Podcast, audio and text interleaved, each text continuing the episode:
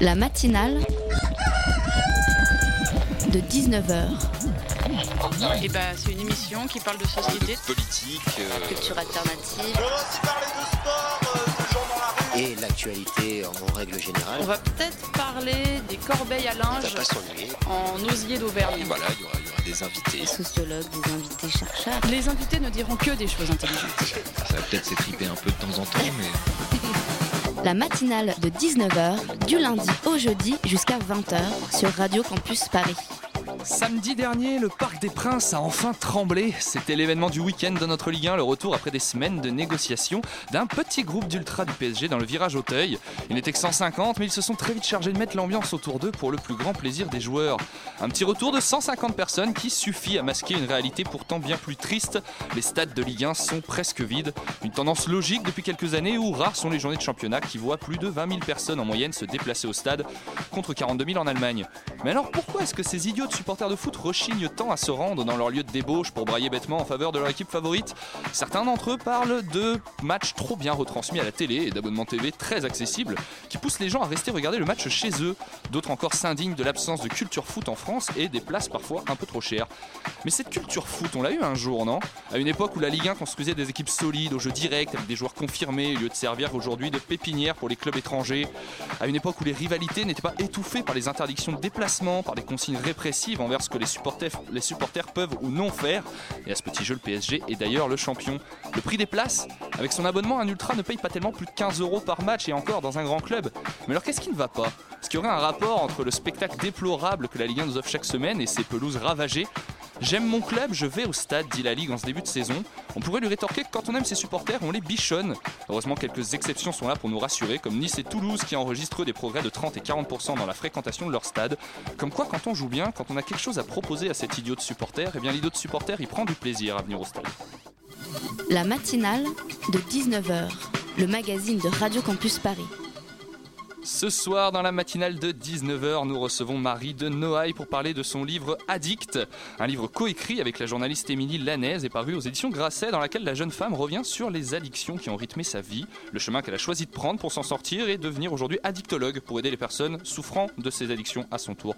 On la retrouve dans quelques instants. La seconde partie de notre émission sera consacrée à la remise des prix Stop au cliché qui avait lieu hier soir, des prix remis par le collectif Stop au cliché sur les jeunes pour récompenser les journalistes qui déconstruisent certains préjugés. Simon Berger de l'ANASEJ nous rejoindra sur le plateau, ainsi que Jules de l'association Jet d'encre. Enfin, il se demandait la semaine dernière si nous voudrions encore de lui cette semaine. Pitoum viendra nous parler des PPP, les partenariats publics-privés, avant que Mélina ne nous raconte les kiosquets dans un de ses reportages. Surtout, chers auditeurs, restez bien avec nous et n'hésitez pas à nous suivre également sur Facebook pour réagir à l'émission et au débat qui auront lieu dans quelques instants. Il y en a des mecs en costard qui arrivent et qui sortent du boulot, qui ont une grosse BM avec le petit attaché case, le casque Schubert et qui vont acheter du crack, hein, t'en croises. C'est surprenant, mais il y en a. Il y en a. Aujourd'hui, addictologue, Marine Noailles accompagne ceux qui souffrent d'addiction pour les aider à combattre leurs démons et à se sortir de spirales autodestructrices, des spirales qu'elle a elle-même bien connues et qu'elle raconte dans un livre, un livre un peu autobiographique, Addict, aux éditions Grasset. Marine Noailles, bonsoir. Bonsoir. À mes côtés pour mener cet entretien, Christelle de la rédaction de Radio Campus Paris. Bonsoir Christelle. Bonsoir. Marine Noailles, ces addictions que vous avez vécues, vous avez décidé de les raconter dans un livre. Pourquoi décider d'en faire un livre pour commencer? Euh, C'était pour, enfin, dans, dans- peut-être dans, l'idée ou l'espoir que d'autres personnes allaient lire euh, et trouver euh, un peu de réconfort et, ce qu'on appelle d'identification et se dire que si moi j'ai pu euh, m'en sortir, bah, peut-être que eux aussi. Et surtout parce que moi j'ai lu des livres comme ça. qui m'ont beaucoup aidé et donc voilà je sais que les témoignages peuvent aider les autres Il y avait une démarche de pouvoir à son tour participer à aider après avoir lu des, euh, ouvrages qui vous avaient, euh, qui vous avaient aussi euh, un petit peu été dans votre livre. On vous suit ado, enfant, à travers les addictions que vous traversez. L'une des premières choses qu'on comprend dans votre parcours, c'est que vous êtes dans une situation euh, familiale, affective, qui- que vous ressentez en tout cas comme compliquée, que vous décrivez comme compliquée, avec d'un côté vous avez votre grand-père qui vous chouchoute, il y a la relation avec vos parents, où il y a une recherche un peu d'affection qu'on n'arrive pas forcément à trouver, la relation avec votre sœur aussi, où c'est un petit peu... euh, on se confronte, mais en même temps il y a de l'admiration aussi, c'est Mm. assez touchant de, de voir la relation avec votre sœur euh, dans votre livre. Est-ce que euh, cette situation particulière, elle a créé une sorte de, de vide à combler à un moment? Alors, euh, déjà, je tiens à expliquer que c'est pas, c'est pas que j'ai manquer d'affection ou manquer de, de, quoi que ce soit. mes parents étaient hyper aimants on avait une vie familiale normale, enfin comme, comme tout le monde mais c'est la manière dont moi je percevais les choses.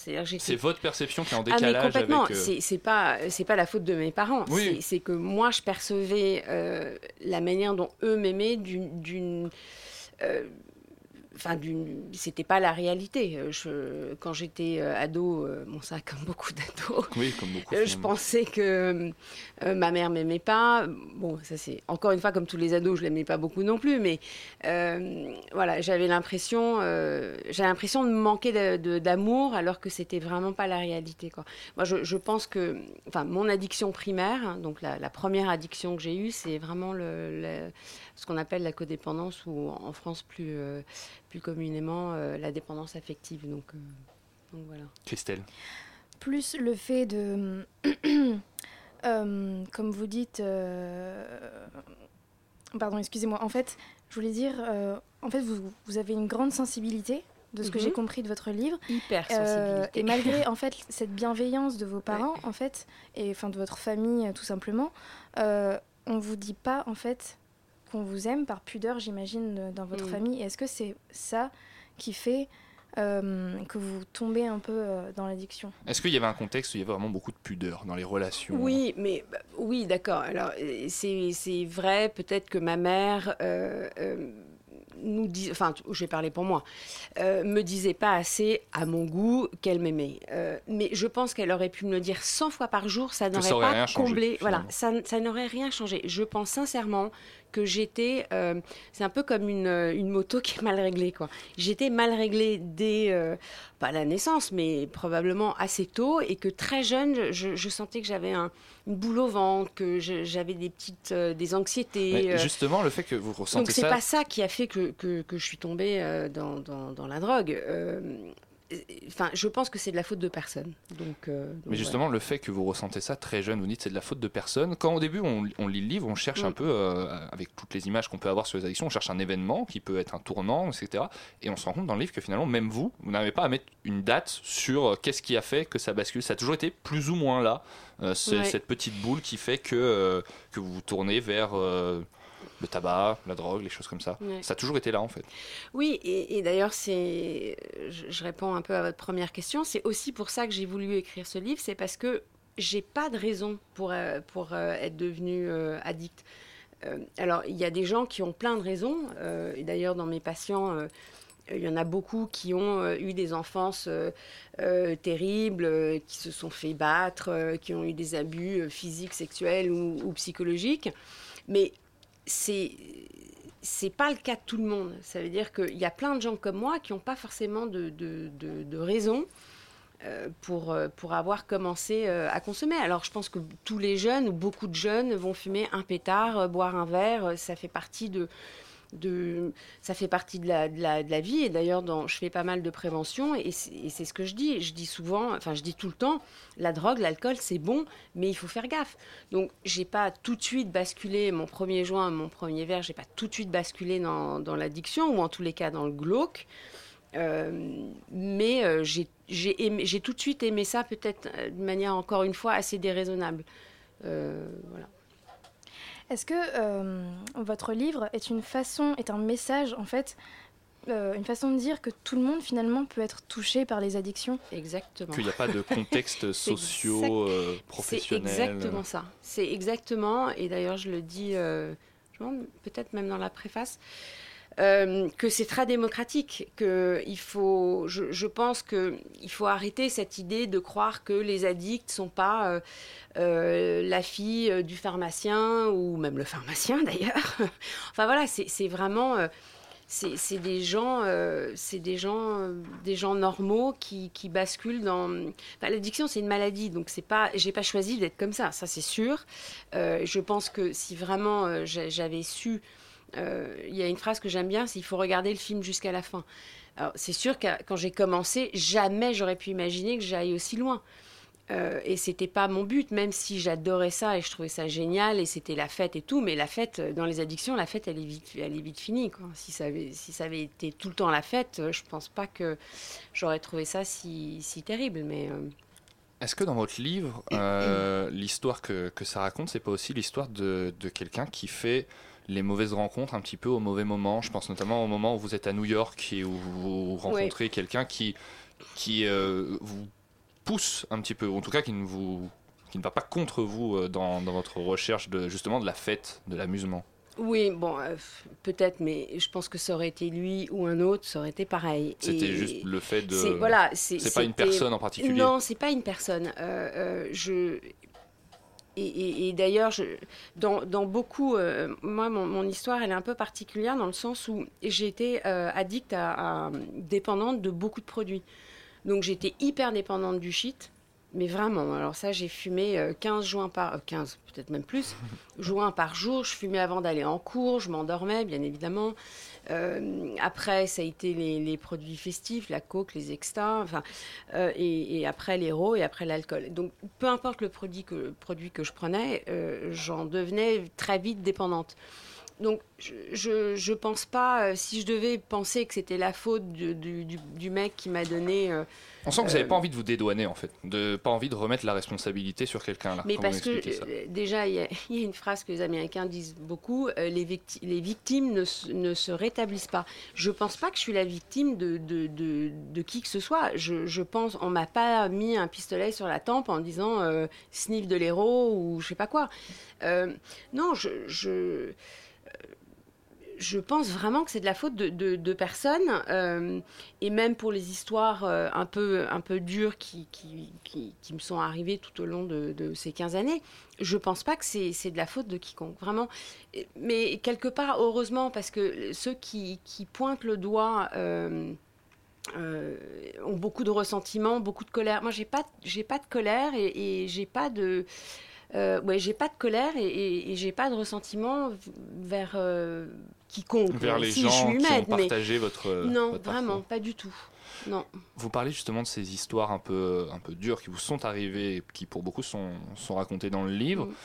La démarche de poser ça sur le papier, est-ce que c'est euh, difficile ou est-ce qu'au contraire ça fait du bien après, euh, après coup de, de, les, de se dire voilà maintenant elles sont là, elles sont parties, on les a plus euh, en tête ou est-ce que c'est des choses qui pèsent encore euh, après?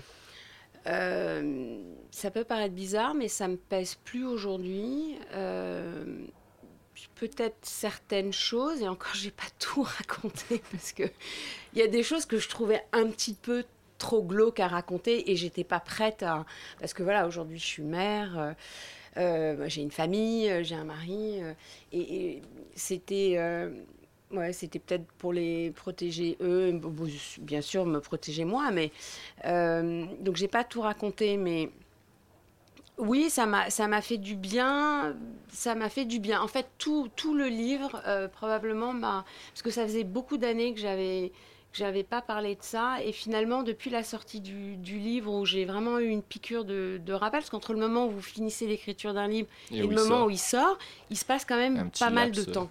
Et je me souvenais pas de tout, de tout ce que, tout- toutes les anecdotes que j'avais euh, que j'avais écrites, parce que Vous en avez redécouvert certaines euh, oui, ça veut dire qu'il y a certains événements euh, auxquels j'avais j'avais pas beaucoup pensé, où on, on m'en a reparlé et euh, oui, ça m'a fait un peu bizarre. Surtout, ça me fait bizarre de.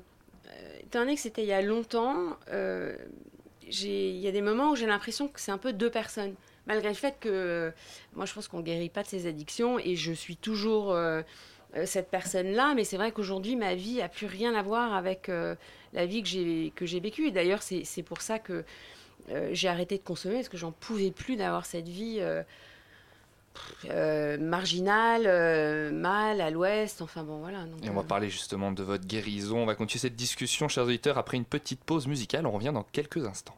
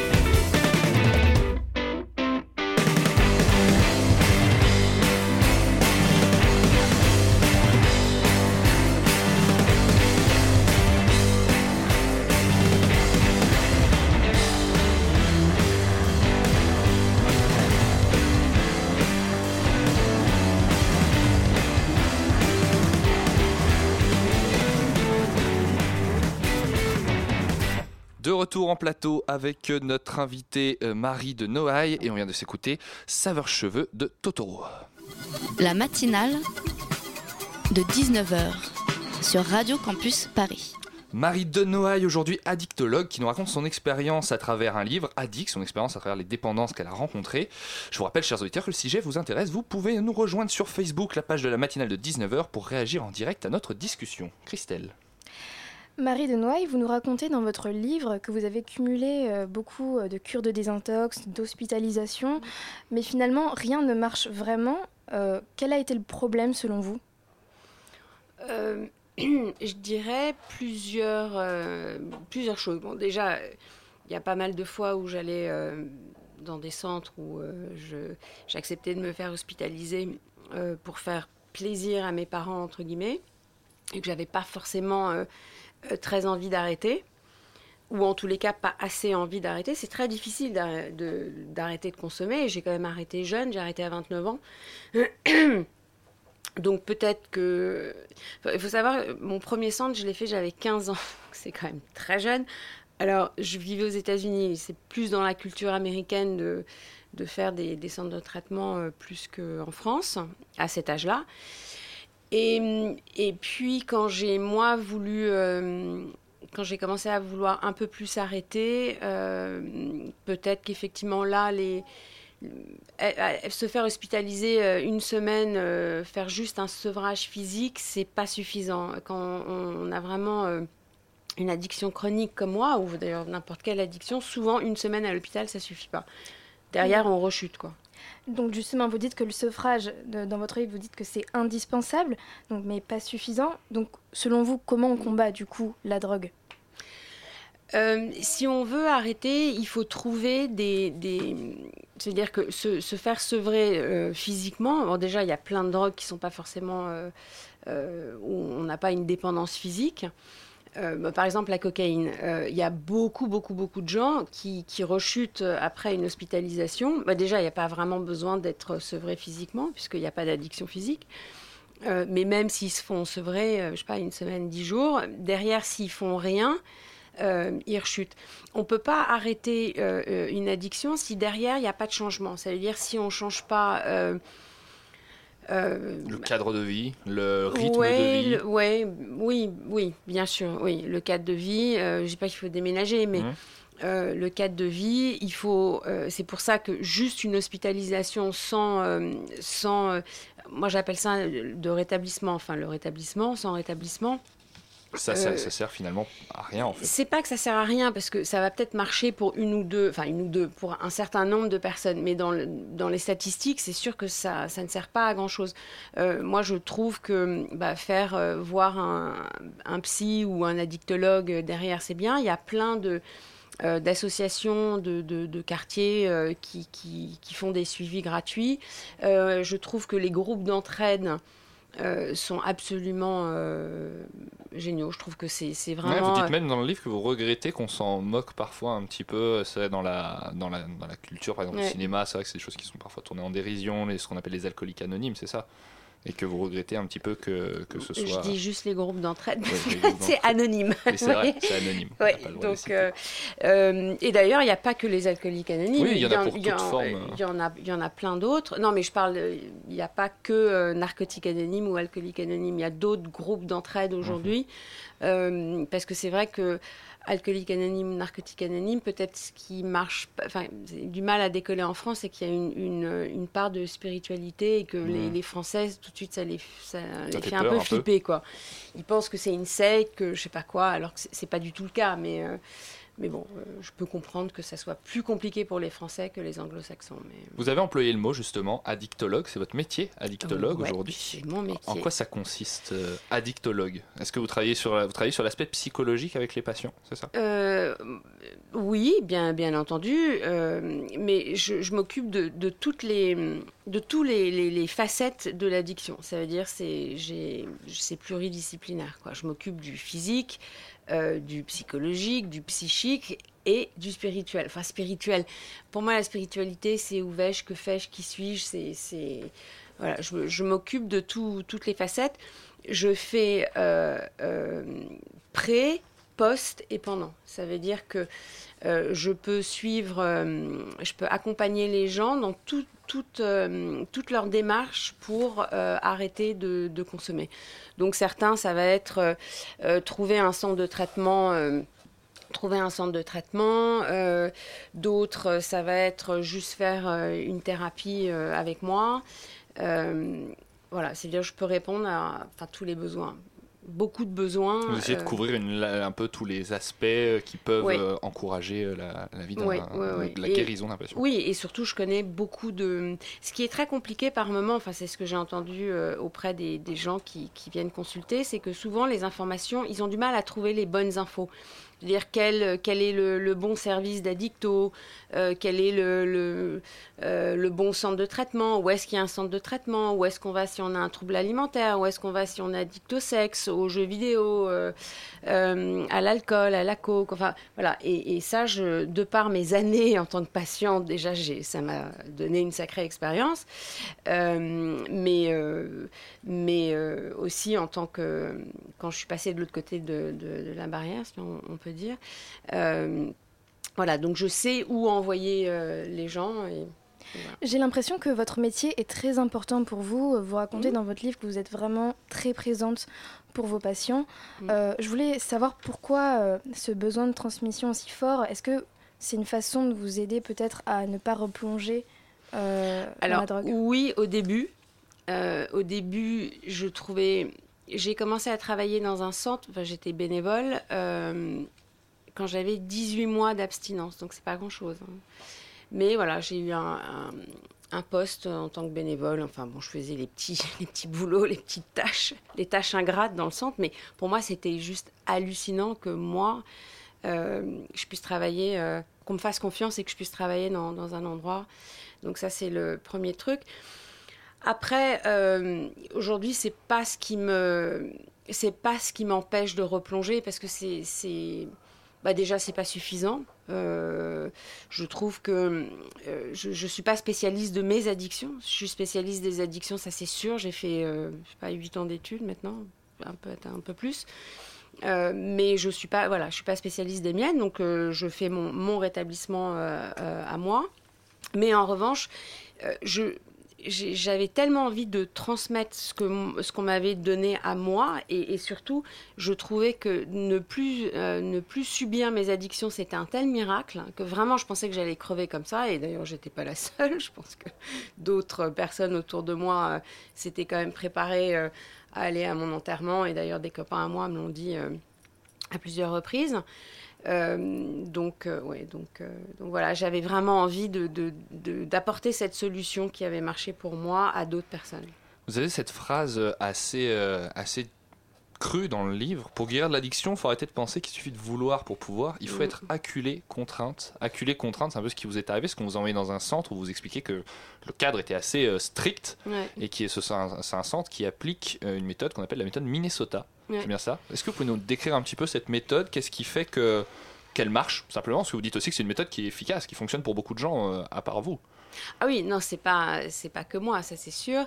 Euh, bah, déjà, c'est une méthode qui est euh, qui est la plus répandue euh, en Angleterre, aux États-Unis, euh, même dans d'autres pays euh, européens, en Islande, je crois.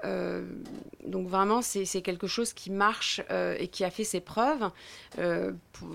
Pour, vous dire à quel point, c'est ce que j'ai étudié moi à l'université en Angleterre. Enfin, pas que ça, mais on avait des cours sur cette méthode en particulier.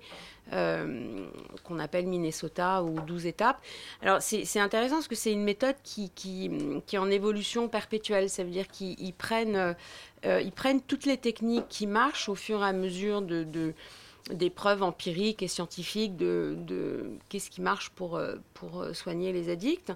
Euh, donc c'est la thérapie de groupe, c'est les séances individuelles bien entendu, c'est les groupes d'entraide, c'est la prévention de la rechute, c'est euh, euh, travailler sur ses émotions, comment on gère ses émotions. Moi, ce qui, ce qui était très difficile, c'est que j'arrivais pas à gérer mes émotions. C'est-à-dire que euh, où c'était trop, où c'était pas assez. Et, je pense que c'est aussi pour ça que, que je rechutais. Et puis surtout, j'arrivais pas à qu'est-ce que je faisais quand j'avais envie de consommer. Parce que c'est pas parce que vous êtes sevré physiquement que le, l'obsession et la compulsion de, de, que, peut vous, que vous pouvez ressentir pour euh, de l'alcool ou de la C'est drogue. toujours dans un coin de, de la Ah, tête. mais c'est. ah, oh, je, je rassure ceux qui. Plus aujourd'hui. Et d'ailleurs, ça, ça c'est assez. Enfin, ça, c'est, ça m'a été euh, retiré assez rapidement, au bout de quelques mois. Mais euh, c'est ce qui me faisait rechuter. C'est que j'avais tout le temps euh, cette obsession et cette compulsion. De, enfin, j'avais tout le temps envie de consommer, quoi. C'est quand même un peu chiant. Euh, donc voilà, cette méthode-là traite, encore une fois, toutes les facettes de, de la conso. Donc selon la méthode Minnesota, j'ai compris dans votre livre que le personnel, le personnel soignant était aussi Mhm. d'anciens addicts. Est-ce que ça a été un facteur clé dans votre guérison? Euh, oui.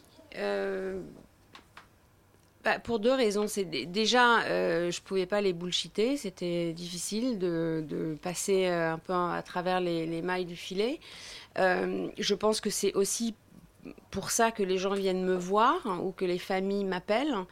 Je parlais à la mère d'un d'un type qui va, qui va très mal et, euh, et sa mère me disait mais euh, je place tant d'espoir parce que je me dis que si vous lui parlez, s'il vous voit, enfin s'il vient euh, consulter chez vous, euh, il pourra pas vous raconter de conneries. Oui, et vous que l'avez vous vécu saurez- avant et vous savez Voilà. comment on peut mentir aux gens. et et c'est vrai que je le, je le vois, à- je, je- enfin, toute personne, toute personne qui, qui consomme, je le vois assez rapidement. Non, mais je, je regarde les, les personnes en disant, ils vont, s'il y en a qui consomment, ils vont se sentir un peu pointés du doigt, mais, mais je, je le vois. Je veux dire, euh, un mec qui, qui a pris de la coke, je le vois tout de suite. Euh, On peut pas et- vous on peut pas vous bluffer. ben, quoi. c'est plus difficile de me bluffer moi que le, le, le généraliste euh, qui, qui a jamais fumé un joint, euh, jamais, enfin picolé. euh, euh, vous voyez. Et puis, ce qui a été aussi important pour moi, c'est que c'est des gens. Ça veut dire une, une des une des choses qu'on fait dans ce modèle-là, c'est qu'on vous le modèle Minnesota, c'est-à-dire qu'on on- non seulement les personnels, le personnel soignant euh, sont des anciens addicts et par euh, parcimonie partagent euh, leurs histoires de guerre entre guillemets. Et donc ça, ça vous ça vous donne de l'espoir c'est que vous vous dites mais bon bah si lui euh, je raconte ma, ma psy à moi elle, elle faisait la, la pute je vais dire pute prostituée Vous pouvez dire prostituée pute. Je le fais souvent. ah bon ok ah bon ok Je suis désolé, Faisais- Marie de, Marie de Noël, Oui. puisque le temps qui nous est imparti vient malheureusement de s'écouler. Je vous remercie en tout cas d'être venu sur notre beaucoup. plateau pour parler de votre livre. On le rappelle, qui s'appelle. Addict, qui sort chez Grasset et qui a été écrit avec l'aide d'Émilie Lanaise. Euh, merci également à toi, Christelle, de m'avoir accompagné ce soir. Quant à nous, chers auditeurs, on se donne rendez-vous dans quelques minutes.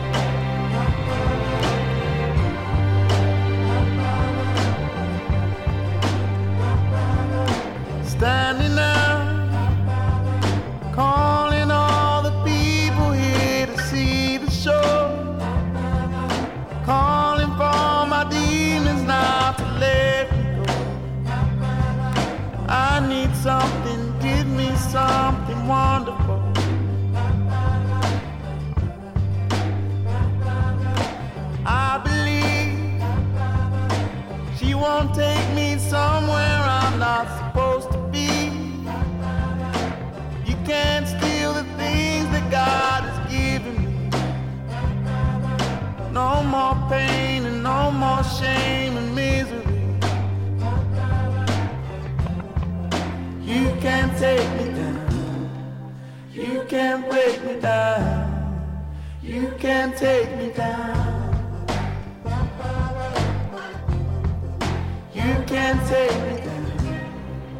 You can't break me down. You can't take me down.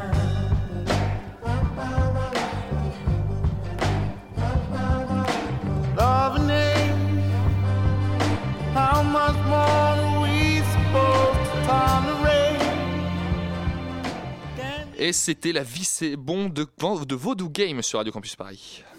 La matinale de 19h.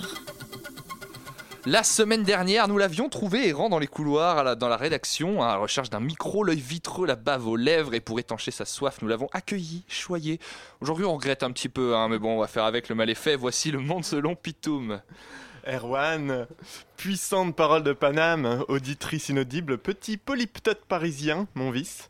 Comme tu le sais, ce billet est entièrement dévoué à ton divertissement, tout en t'informant sur des sujets essentiels et passionnants, ce qu'il fait assidûment, fièrement et sans faillir depuis déjà une semaine. Et tandis que j'aurais pu tomber dans la facilité et m'attaquer à l'ambivalence papale qui ouvre au guet les voies du Seigneur, finalement pas si impénétrable que ça, tout en attaquant la théorie du gender, soi-disant enseignée dans nos écoles, eh bien non. Non, j'ai préféré aujourd'hui te parler des PPP, les partenariats publics-privés. Ça a l'air passionnant. Le sens-tu euh, venir, voilà. suis- Le sujet essentiel et passionnant. Les PPP sont une des trois formes de contrats administratifs que l'État peut conclure avec des prestataires privés. Voilà. Les deux autres étant non. les marchés publics et la gestion déléguée. Alors, pour faire simple, parce qu'Erwan, je vois que tu as du mal à suivre, si on devait les comparer à des partenaires sexuels, le marché Ah bah public serait un sextoy. hein, Parfait donc, dont l'État assure le financement, les objectifs, bref, où il est le maître d'ouvrage. La gestion déléguée, elle, serait plutôt le plan cul régulier, hein, qui l'on confie la gestion dans une durée limitée.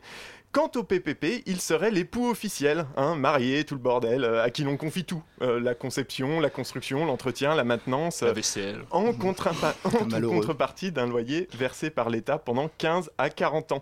Ce qui, soyons francs, semble bien long aujourd'hui pour un mariage. La fonction publique, du coup, elle, ça serait plutôt la branlette, mais c'est pas le sujet du jour. Le PPP, on en parle beaucoup en ce moment à cause d'un nouveau plan autoroutier.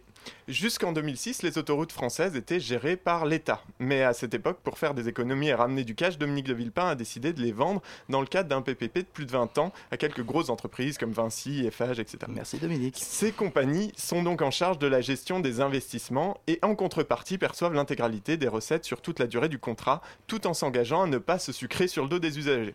Leur parole étant à peu près aussi fiable qu'un mail d'un prince gabonais te demandant de récupérer un million d'euros sur ton compte en banque, Oh, putain, j'ai répondu les moi. hein. les prix ont augmenté de 22% depuis 2007. Par ailleurs, loin de débarrasser les finances publiques des coûts liés aux investissements pour l'entretien et l'amélioration du réseau, les PPP permettent permet aux concessionnaires de venir taper dans les poches de l'État, d'une part parce que les collectivités sont amenées à investir également dans les travaux, et d'autre part parce que les intérêts liés aux emprunts servant à financer la part du concessionnaire sont déductibles des impôts. C'est une belle niche fiscale. Ça ne passe pas d'ailleurs inaperçu, puisqu'en 2014, l'autorité de la concurrence a rendu un avis défavorable sur la gestion du réseau autoroutier en France, euh, avis qui a été repris par la Commission européenne. On va pas parler des dividendes parce que euh, j'ai promis à ma maman que j'arrêtais de dire des gros mots dans le poste. On la salue d'ailleurs. Plus, inquiétant encore, les, PP les PPP ont été qualifiés par la commission des lois du Sénat de bombes à retardement tant leur fonctionnement est dangereux pour les finances publiques. Impeccable. En engageant l'État sur des loyers fixes pour une durée très longue, le PPP rigidifie les budgets car c'est une dépense obligatoire. Elle provoque du coup un effet d'éviction d'autres projets. C'est un peu comme quand tu t'engages auprès d'un opérateur mobile en te disant que sur le moment tu y gagnes. Trois ans plus tard, quand les forfaits ont évolué et que tu te retrouves coincé avec tes 50 minutes et 20 SMS par mois pour 60 balles, et que c'est même pour ça que tu peux pas aller au ciné tous les soirs, tu te dis que tu t'es bien fait niquer. Ah oui. Les partenariats publics-privés sont donc la fausse bonne idée par excellence. hein. Sous couvert de faire des économies, ils coûtent finalement souvent plus cher, privent l'État d'une manne importante et représentent un vrai danger pour les finances publiques sur le long terme. Moi, j'irai pas jusqu'à promouvoir la renationalisation, pardon, hein, mais, mais à ce rythme-là, moi, ça m'étonnerait quand même pas qu'ils nous prévoient un PPP pour nous construire une autoroute dans le cul, et tu vas voir, euh, on sera quand même obligé de payer la vaseline. La mauvaise idée, c'est donc finalement de se marier. Merci Pitoum. Au nom de la Sainte-Bonne Nouvelle, euh, je voudrais vous remercier d'être là et vous accueillir chaleureusement. Nous sommes très heureux d'accueillir euh, Stop au cliché et euh, toutes les organisations qui euh, œuvrent à, à la réussite de Stop au cliché depuis effectivement plusieurs années. Stop au cliché, c'est une campagne pour permettre de démonter les clichés sur les jeunes. C'est un collectif de plusieurs associations qui tentent de lutter contre euh, les clichés sur la jeunesse euh, dans les médias généralistes. et qui euh, prime chaque année dans quatre catégories des lauréats, des, des articles, des, des, émissions qui n'ont pas diffusé des, des, des clichés sur les jeux.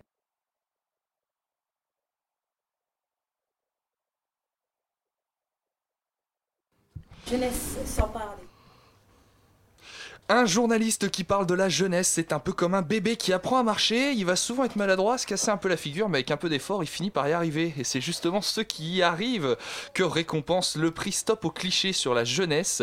Un prix remis un prix, un prix, qui est remis par un collectif composé de l'ANASEJ, AnimaFac, Arrêtez de nous mettre dans vos cases, J'ai d'encre, le Réseau National Junior Association et la ZEP. La cérémonie de remise des prix de l'année 2016, c'était hier soir et pour en parler avec nous, nous avons le plaisir de recevoir Simon Berger de l'ANASEJ. Bonsoir Simon. Bonsoir.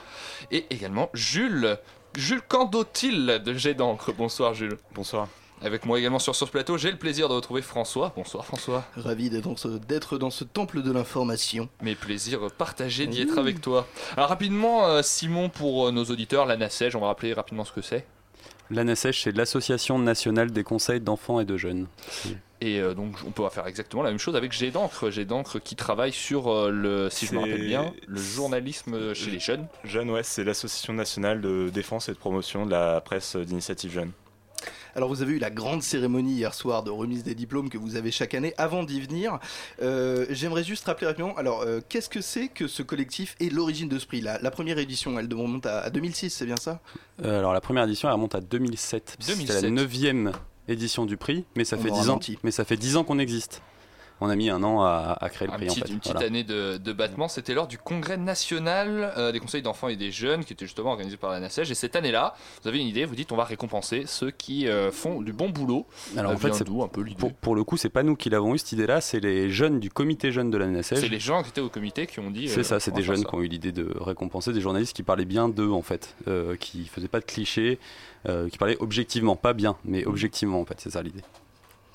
Vos méthodes de sélection, c'est comment? Comment est-ce que vous faites? Vous lisez combien de papiers? Vous y passez combien de temps sur ce travail? Euh, c'est compliqué à dire parce qu'on fait ça à plusieurs. Euh, D'ailleurs, on a besoin d'aide s'il y a des gens qui ça, ça intéresse. On peut venir vous aider, du Tout coup. à fait, bien sûr. Euh, L'idée, c'est qu'on on surveille chacun des grands médias nationaux. Euh, voilà, on surveille les médias nationaux et quotidiens. Et euh, par organisation, du coup, on est six. Euh, on, on se partage les, les médias, on surveille et quand on voit un truc sympa passer, on, on se le partage. Ce qui fait que, en plus, cette année, on a été aidé par un master à, de Bordeaux 3, un master de communication qui nous a aidé euh, dans ce travail. Donc, c'était super. Et euh, l'idée, c'est que euh, les membres du collectif, on va dire vraiment réguliers, vraiment impliqués de manière importante, on se réunit généralement deux, un mois, un ou deux mois avant le, avant le jury. Et on fait une, une- une sélection qui est destinée au jury avec euh, entre 5 et 10 euh, sujets par catégorie. J'ai envie de revenir un petit peu euh, à- au moment où vous, a- vous avez envie de, de mettre en place ce prix. Qu'est-ce qui, euh, que les jeunes qui vous font cette proposition, qu'est-ce qu'ils remarquent qui ne va pas euh, dans les médias euh, sur les jeunes en ce moment, sur, euh, sur les stéréotypes? Bah, euh, Il y, a- il y a plusieurs choses. C'était vraiment l'idée d'un ras-le-bol par rapport au. euh, Déjà, par rapport à votre intro, ce qu'il faut dire, c'est que c'est, pas tous les journalistes qui maltraitent euh, l'image des jeunes dans les médias. Juste la grande majorité d'entre eux. Il y a un, un certain nombre, mais pas tous. Et ce qu'on se rend compte aussi, c'est qu'un journaliste peut faire un très bon papier complètement objectif et pas du tout cliché, et puis euh, qu'on pourrait primer, et que bah voilà, euh, un- sur un autre papier, euh, il va en faire. Bon, donc c'est compliqué. C'est pour ça que nous on travaille là-dessus. Et je me souviens plus de la question du coup. Et je vous demandais un petit peu que- quels étaient les grands clichés Oui, qui, qui, à l'époque, posaient problème. Les grands clichés, c'est tout ce qui est lié à la délinquance des jeunes de banlieue, tout ce qui est lié à l'alcool, au sexe, enfin sexe, drogue, rock'n'roll, quoi. On fait la fête, on boit, Voilà. Et puis il y a un truc qui nous soit. Touche particulièrement, euh, c'est le désengagement des jeunes et le désintérêt des jeunes pour euh, la chose publique, quoi. Et ça, on est, on- nous, on est forcément pas d'accord. Vous avez des chiffres là-dessus? Je vous prends peut-être un peu à court, mais euh, vous avez des chiffres là-dessus que les jeunes aujourd'hui, on peut le dire, sont engagés? Radio Campus ne sera pas un radio, une radio stéréotypée? Bah ça, ça, c'est euh, tous les ans, il y a un observatoire euh, des inégalités qui est fait. Euh, Il y a la FEV qui travaille là-dessus aussi, la NACEJ pour le coup. Et euh, oui, c'est clair que la population, on va dire 18, euh, 25 ans, 26 ans, est une des populations les plus, euh, engagées de France, bien plus que, on va dire, la, tranche d'âge euh, actif, entre guillemets. Voilà. Des quatre médias, euh, radio, télé, euh, web et presse écrite, selon vous, le moins stéréotypé, c'est lequel? Je sais pas, Jules, tu as une idée par rapport à ça Euh, Moi, ce qui m'a frappé euh, dans, les... dans ce que j'ai écouté, c'était euh, en fait la radio qui m'a paru euh, faire les articles de plus grande qualité sur. Parce qu'on est les meilleurs. Voilà, Est-ce que vous dites la même chose à la presse écrite euh, Euh, En fait, c'est ça, ils arrivent dans l'émission. La presse écrite, c'est vraiment. hein. J'aurais dit, non, non, vraiment, j'aurais dit la même chose, ça m'a frappé. Enfin, j'ai j'ai tout trouvé intéressant dans la radio, quoi, de ce que j'ai pu entendre. Et vous, euh, Simon Non, moi, que je partagez un peu Ouais, ce- je suis complètement d'accord avec Jules. Pour le coup, moi, ça fait, ça fait trois saisons là que je suis euh, cette campagne. Et donc, je, participe à la, sélection. Et c'est vrai que la radio, c'est ce qu'il y a en termes de qualité et d'objectivité qu'on demande, en tout cas, et de ne pas maltraiter l'image des jeunes. Euh, la, la radio fait un, fait un super travail. Et, euh, Vous en avez récompensé un pour, cette pour année, le hein. coup, voilà, le travail d'Aurélie Charon euh, cette année, qui est la lauréate en- dans la catégorie radio, est super par rapport à ça parce que bah, il y a une véritable place qui est donnée euh, aux, aux jeunes pour s'exprimer sur ce qu'ils vivent vraiment et euh, elle, laisse, elle, elle- elle les laisse parler. quoi. Et on va revenir hein, en deuxième partie de- d'interview sur justement le palmarès de cette année et tous, les, tous, tous ceux que vous avez primés. Une dernière chose avant, euh, avant de se quitter sur une petite pause musicale. Ce qu'il faut savoir, c'est que le prix, c'est pas uniquement une cérémonie de remise de prix. L'idée, c'est aussi d'installer un débat euh, avec des journalistes sur ces questions-là. Euh, comment ça se passe un petit peu la sensibilisation euh, avec les journalistes? Est-ce que vous avez des médias ou des journalistes qui sont assez fermés au dialogue ou est-ce qu'au final ça se fait plutôt bien? Des noms. Euh, non, pas, Donnez-nous les noms. non, non, pas forcément, parce que pour le coup, euh, enfin, il suffit de regarder un peu le fil Twitter euh, d'aujourd'hui et tous les journalistes qui se félicitent entre eux et qui C'est vrai nous- que pour le coup, et qui nous citent, euh, D'ailleurs, très bonne émission, très bonne émission, Erwan. Merci Je beaucoup. le dire. Le Monde a même fait un article pour dire qu'ils étaient récompensés. Ouais, le monde, le monde campus, ouais. Non, enfin, pas, pas de. on- on- ils sont assez intéressés par ce qu'on fait en fait. Ils sont assez intéressés par ce qu'on fait et la remise d'hier en est la preuve puisque euh, même si voilà, il n'y avait pas tous les journalistes de Paris qui étaient, euh, qui étaient à notre remise, mais il y en avait quelques-uns et qui pour le coup sont pas juste venus chercher leur prix, mais ont joué le jeu, ont participé à la table ronde et euh, sont restés au cocktail jusqu'à la fin. Enfin voilà, mais c'est des petits, des petits signes qui montrent aussi que c'est un cocktail sans alcool pour le coup. Ah. Donc c'est un- c'est des signes qui montrent aussi c'est qu'ils sont plus c'est un euh, important très fort, soient venus. très, Voilà. très fort, C'est ouais. ça qui Donc est stop fort. aux clichés sur les journalistes aussi. Avant de revenir du coup sur l'édition d'hier soir, de détailler un petit peu le palmarès, on va marquer une petite pause musicale et on vous retrouve tout de suite sur le 93.9. C'est bon, bon, bon, bon, bon, mais pas trop quand même.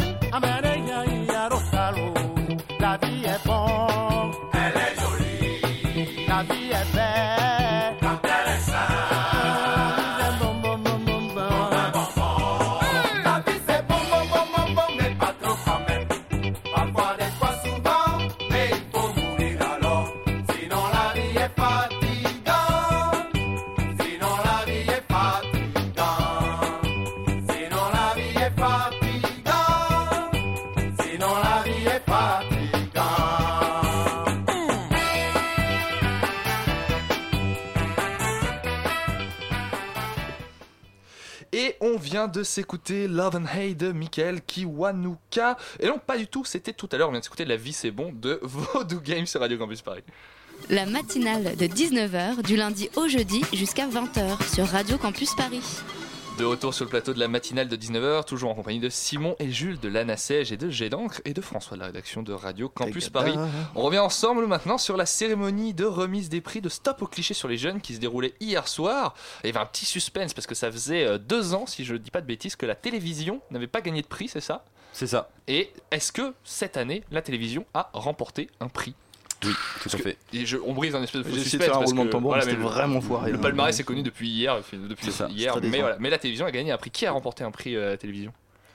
Euh, c'était euh, c'était euh, le reportage de, euh, de TF1. Ils n'ont pas l'âge de voter, s'investissent euh, dans des actions humanitaires qu'on a, qu'on a primées. Donc on peut dire ce soir dans Radio Campus que TF1 est une chaîne qui ne fait pas dans le stéréotype. C'est assez fou. On parlait tout à l'heure de stéréotypes sur les journalistes, on vient d'en briser un, Ah oui, ah, c'est beau.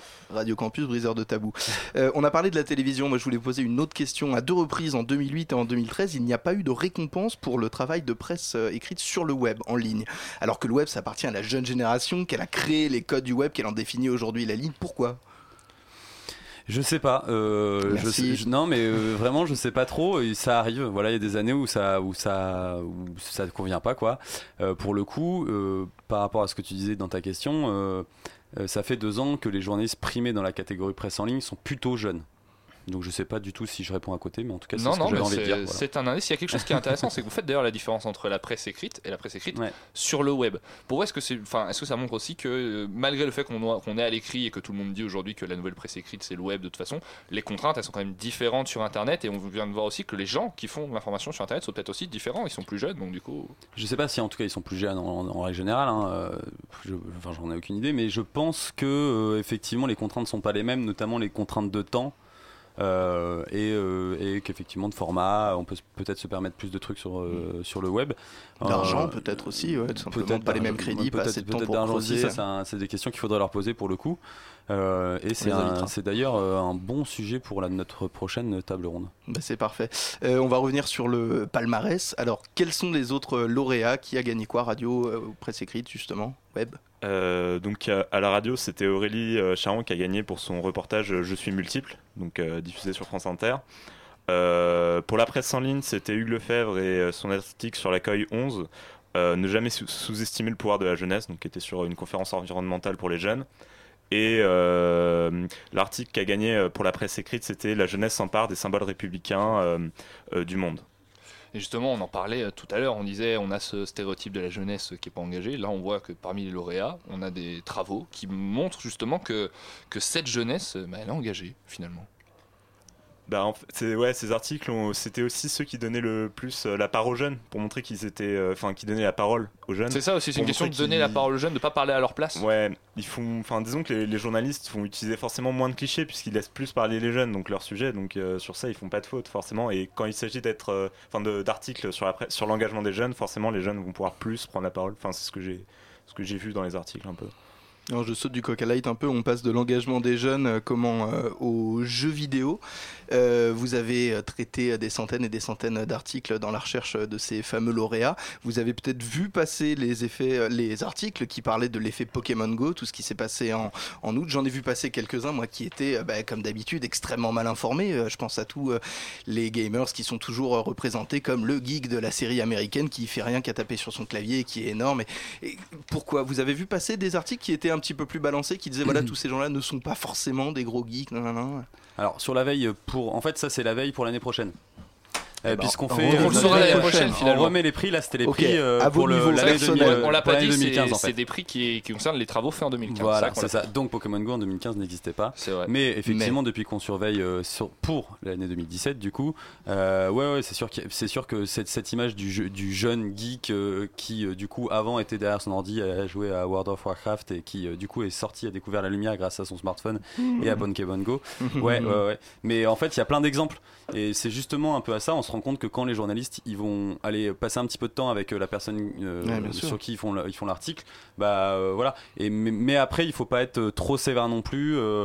Euh, ils sont voilà, la- franchement la, la remise d'hier est plutôt encourageante sur, euh, sur l'envie en tout cas de, de l'ouverture et le dialogue par rapport à ça. Mais justement, depuis le temps que vous surveillez un petit peu ça, l'ouverture, le dialogue, tout ça, est-ce que le sujet de discussion s'est un petit peu déplacé? Est-ce qu'on parle plus des mêmes choses dans les débats? Est-ce qu'il y a des nouveaux problèmes qui sont apparus et d'autres qui ont disparu euh, au niveau de la représentation chez les jeunes ou pas du tout? Ou est-ce qu'il n'y a pas finalement de nouveaux problèmes, mais c'est juste qu'on avance petit à petit avec les journalistes?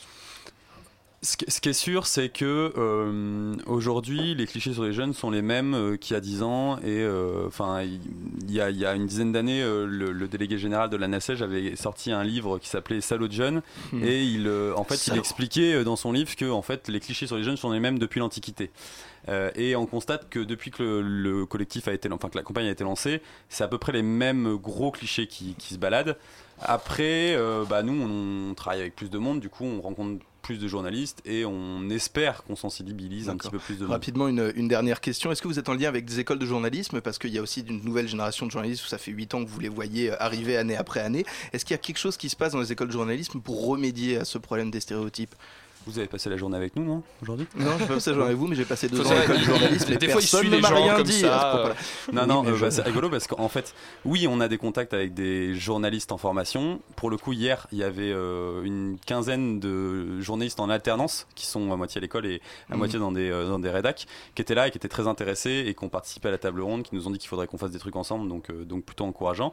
On a des anciens, souvent jurés et des anciennes personnes qui s'engagent dans la campagne qui sont en formation de journaliste. Je pense euh, notamment à quelqu'un qui est à Grenoble et qui est très active encore. Et, euh, et là, aujourd'hui, j'ai été en contact avec euh, quelqu'un de Lille qui veut effectivement euh, qu'on essaye de faire quelque chose. Donc, euh, donc oui, oui, c'est c'est une thématique qui nous intéresse. Eh bien, on vous remercie Simon et Jules de l'ANACEJ et de Gédang d'être venus sur notre plateau pour vous présenter les vainqueurs du prix Stop au cliché sur les jeunes. Merci également à toi François de m'avoir accompagné rien, sur ce plaisir. sujet. Vous l'avez peut-être lu, il y a une semaine, cette tribune d'un- d'une marchande de journaux dans le monde qui mettait la clé sous la porte après 25 ans de métier. Beaucoup de charges pour trop peu de rentrée d'argent. La- Les journaux Tristesse. finalement ne se vendent plus. Rien qu'en 2015, 1000 kiosques ont fermé en France et à Paris. Les kiosques font de la résistance. Mélanie Huette est allée à la rencontre de l'un d'entre eux dans le 11e arrondissement. C'est son reportage qu'on s'écoute tout de suite. Ah, 80 Ils veulent vraiment plus qu'on l'achète. Patrick Moreau est kiosquier depuis 20 ans. Ce sexagénaire énergique a emménagé dans son petit kiosque de tôle et de verre il y a plus de 10 ans, place de la Bastille. Toujours prompt à plaisanter, il rit jaune désormais lorsqu'il évoque son métier. En 7 ans, son chiffre d'affaires sur la vente de la presse a baissé de 60%. Cette année encore, il trinque. Non seulement je n'ai pas gagné d'argent, mais j'en ai perdu. Ça m'a coûté de l'argent de vendre de la presse, me lever à 5h du matin euh, pour venir travailler. Si j'ajoute le hors, ce qu'on appelle dans le jargon le hors-presse, je vais gagner peut-être, je gagne peut-être 1500, 1000, 1800 euros par mois. Le hors-presse, ce sont les porte-clés, magnettes et autres souvenirs vendus aux touristes. Des gadgets qui permettent à Patrick de maintenir la tête hors de l'eau. Sans eux, c'est la faillite.